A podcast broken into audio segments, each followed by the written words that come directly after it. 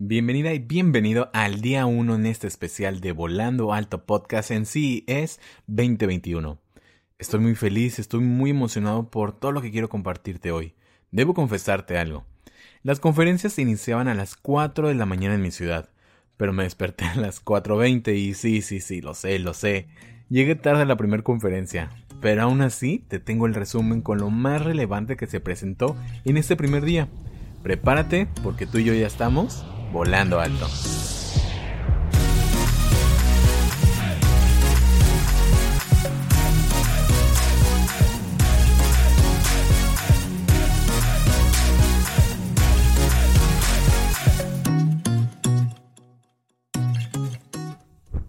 Espero que estés teniendo un gran día mientras escuchas esto. Y si apenas está por iniciar, estoy seguro que lo va a hacer. Tú tranquilo, confía, todo va a salir bien. Para arrancar con la primera empresa en presentarse fue Hisense. Es la empresa líder en China en la rama de televisiones y que desde el 2017 presentaron un producto híbrido entre Smart TV y un proyector. Pero este 2021 llega Tricoma Laser TV.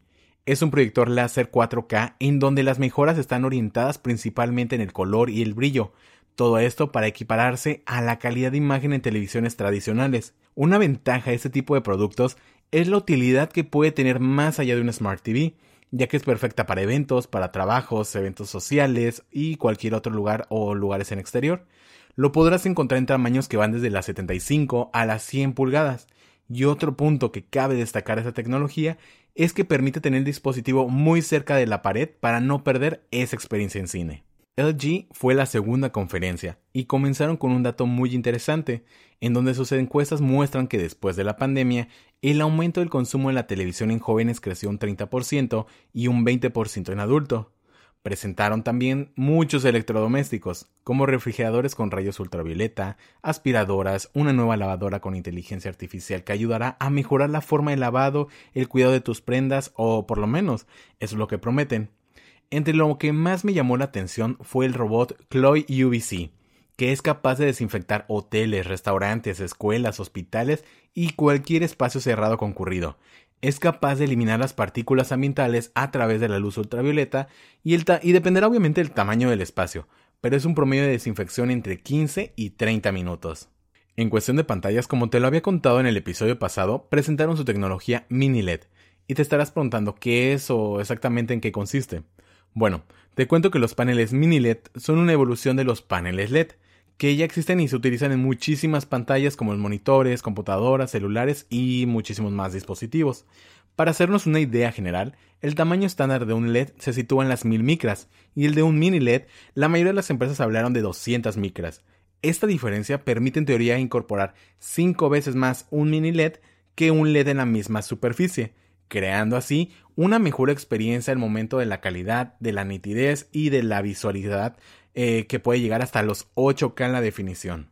Y fíjate que algo o alguien que no conocía era Rai Kim, que es una muy famosa DJ influencer asiática creada a base de inteligencia artificial. Sabemos que es muy común que exista esta nueva forma de música en Asia, pero ahora que fuera la host de LG presentando productos fue un poco extraño, porque no me había puesto a dimensionar que la industria del entretenimiento también podría crear sus propios artistas digitales. Y en los últimos 6 o 7 segundos dejaron de entrever un smartphone enrollable, que se espera también lo presenten en los siguientes días. Ahora toca el turno de Samsung, donde comenzaron diciendo, estamos listos para una nueva normalidad. Palabras muy fuertes y que nos reafirma que la pandemia no fue una pausa, sino el inicio de una nueva era para la humanidad. El primer producto que vimos fue Bespoke, que es el refrigerador de cuatro puertas, puedes elegir los colores, la verdad están muy muy bonitos todos los colores, puedes armarlo a tu gusto si quieres que tenga congelador, entonces muy personalizable la verdad. Su nueva línea de Smart TV llegará en marzo a Estados Unidos, con la tecnología mini y micro LED, pero integraron Samsung Health, que es un servicio sin costo para entrenar desde casa y solamente tienes que colocar una cámara y podrás competir con tus amigos, sincronizado todo con el sistema de Samsung. Y en cuanto a la inteligencia artificial, no podían quedarse atrás. Y llegó el BotCare, que es un asistente personal capaz de identificar nuestros hábitos, aprenderlos y tomar decisiones en nuestro beneficio a partir de ello. Sí lo sé, se escucha loquísimo. Por ejemplo, Si pasamos demasiado tiempo delante de la computadora, nos avisará por iniciativa propia que quizá deberíamos estirarnos un poco o tomar un descanso. Ayudará con llamadas que tengas pendiente y promete que eso solamente es una pequeña muestra de todo lo que puede hacer. Bot Handy, por su parte, es un robot con un brazo mecánico que ayudará a labores domésticas como poner la, mesa, echar la ropa a la lavadora, hasta servir bebidas. Definitivamente fue mi robot favorito, ya que las utilidades que puedo ver y pueden ayudar a personas que tengan alguna discapacidad, personas mayores que no alcancen o que tengan algún problema. Entonces, realmente me gustó muchísimo ese robot. Y una iniciativa que no se ha hablado mucho fue que Samsung podrá ayudarte a reciclar aquel teléfono de su marca que tengas ahí arrumbado o que ya no uses o ya no te guste. Bastará con llevarlo a alguna de sus tiendas y podrás configurarlo para usarlo como un monitor de bebé un monitor de mascotas que son son de esas pequeñas acciones que le agregan muchísimo valor a la marca. Por su parte, TCL anda de presumido con su crecimiento y con los convenios que ha creado con Verizon desde el 5G, que llevará a Estados Unidos smartphones por menos de 400 dólares. Esto le va a dar muchísima ventaja sobre cualquier otra marca, o también con los que tiene con Google, con Roku, y definitivamente ha sido parte fundamental de su crecimiento. Sin duda, lo que se robó la pantalla fue el Printed OLED de 17 pulgadas. Es un pergamino digital, literalmente se desenrolla por los lados y alcanza un tamaño de hasta 17 pulgadas. Pero con esta tecnología también la llevaron a los smartphones, mostrando un equipo que va desde las 6,7 hasta las 7,8 pulgadas. No podría faltar Sony, que comenzó muy agresivo presentando AirPic. Según la firma es el dron más pequeño del mundo capaz de montar una cámara en formato completo del sistema alfa. También llegaron novedades para el PlayStation 5 con su nueva generación de juegos, la tecnología que integrarán sus pantallas Bravia con un nuevo procesador con qué crees? Así es, con tecnología artificial para mejorar la imagen en tiempo real. Pero sin duda, Immersive Reality es un proyectazo, es muy ambicioso y sacado de Black Mirror donde con un equipo de trabajo y el artista se podrá presentar un concierto 100% creado a través de la inteligencia artificial y la realidad virtual. La apuesta de Sony para una siguiente generación de experiencias audiovisuales colectivas, o conocidos en la prehistoria como conciertos, promete ser un siguiente paso en el desarrollo de tecnologías de inmersión virtual para el entretenimiento. Con esto Sony será la dueña del artista literalmente por la eternidad, Así que vamos a ver qué nos espera los siguientes meses, porque si te acuerdas de ese capítulo de Black Mirror donde sale Miley Cyrus, es prácticamente eso. Esas fueron mis presentaciones favoritas. También estuvo Omron de esta marca de equipos médicos para monitoreo, Cooler, que mostraron su enfoque para hacer las casas inteligentes cada día más, con un grifo sin contacto, sincronizados con Alexa y con Google, para que solamente le pidas lo que necesitas. Por ejemplo, Alexa, dame tres tazas de agua del grifo. Pero ya sabes que soy fan de los datos, estadísticas y que muestren todo ese tipo de información. Por ejemplo, ¿sabías que en 8 semanas creció lo que no había ocurrido en 10 años del e-commerce? ¿O que más de 250 millones de estudiantes comenzaron a tomar clases en línea en tan solo dos semanas? Las plataformas como Netflix y Disney alcanzaron 50 millones de suscriptores nuevas y que el uso de los servicios de la nube crecieron un 59%. Todo esto sabemos que fue provocado por la pandemia y de una manera muy repentina que el mundo tuvo que cambiar sus prioridades y es lo que ahora te voy a platicar sobre las tendencias tecnológicas de este 2021. Comencemos con la salud digital.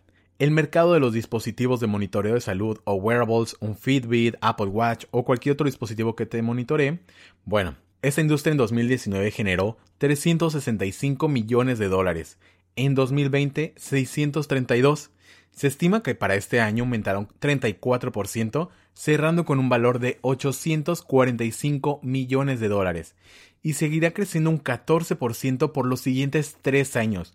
Con esto, será una industria que generará 1.246 millones de dólares para 2024. En otras áreas de salud, los robots para triage son una gran auxiliar para evitar la saturación de hospitales, cuidar la salud del personal médico y evitar así que caigan en contagio como se vive actualmente, ya que estos robots con inteligencia artificial pueden ayudar al diagnóstico, tratamiento y comunicación entre pacientes y doctores. Reino Unido invertirá 30 millones de euros para la adquisición de estas nuevas tecnologías. Por su parte, muchas personas sabemos que extrañan ir al gimnasio, pero las estadísticas muestran que el mercado digital fitness creció entre un 30 y un 35% más antes del COVID, por el cual todos los cursos de ejercitación digital seguirán creciendo en los siguientes años, y de esta manera será como algunos gimnasios han logrado sobrevivir y otros necesitarán adaptarse si no quieren desaparecer. ¿Recuerdas que te contaba sobre los robots de LG o Samsung? Pues sí, así es. La industria de los robots para el mantenimiento e higiene de hoteles, supermercados, hospitales, restaurantes, bancos, etc., seguirá creciendo. Incluso hay un robot que va pasando todo el supermercado desinfectando y también con su brazo mecánico puede acomodar las cosas, reconoce cuando un producto no está en el lugar correcto y esto sé que lo vimos en los supersónicos, en películas que pensábamos que no nos tocaría verlos en nuestra realidad, pero hacia ese lugar se dirige el mundo en un muy corto plazo. Los sistemas de entregas autónomos han crecido gracias a la confianza de las marcas y la aprobación de la población en general. En diciembre, las encuestas indican que el 60% de las personas se sienten más seguras y confían en drones, robots y vehículos autónomos. Es una industria que se está comenzando a explotar cada día más también los Estados Unidos ya lo están aprovechando para distribuir medicamento. Hemos visto que es más común verlo en espectáculos como de Año Nuevo, en el Super Bowl, y poco a poco nos vamos a ir acostumbrando. Pero en cuestiones médicas, la mensajería autónoma está muy cerca para ser parte de nuestra nueva realidad. Cuando hablamos de automóviles autónomos, tenemos que hablar del CB2X2, que es un chip de Qualcomm para que con ayuda del 5G exista una conducción mucho más segura. Es un tema nuevo para mí, pero te prometo que voy a investigarlo para traerte un episodio y para que aprendamos porque tú y yo estamos juntos en este aprendizaje. Mientras, escucha cómo va la carrera del 5G en América. Estados Unidos lo lanzó en 2018, Brasil en 2020 y México... Bueno, México sigue en investigaciones. Mejor te voy a contar sobre las ciudades inteligentes. El mundo tecnológico las ven como una oportunidad para salir de la crisis lo antes posible, para crear una ciudad inteligente se necesitan los siguientes elementos. Sensores de red, que son dispositivos capaces de medir el ruido, proximidad, temperatura, entre otros. Kioscos inteligentes, que son algo así como módulos, pero aparte de dar información, podrán tomar la temperatura, crear un traqueo de los teléfonos para monitorear el avance de cualquier virus, crear estadísticas en tiempo real, y todo esto va de la mano con el 5G, es por eso que el mundo se está apurando para que todos lleguemos a tener 5G lo antes posible, para que podamos dar juntos el siguiente paso hacia las ciudades inteligentes. Y sabemos que la forma de trabajar ha evolucionado, la forma de volver al trabajo presencialmente también.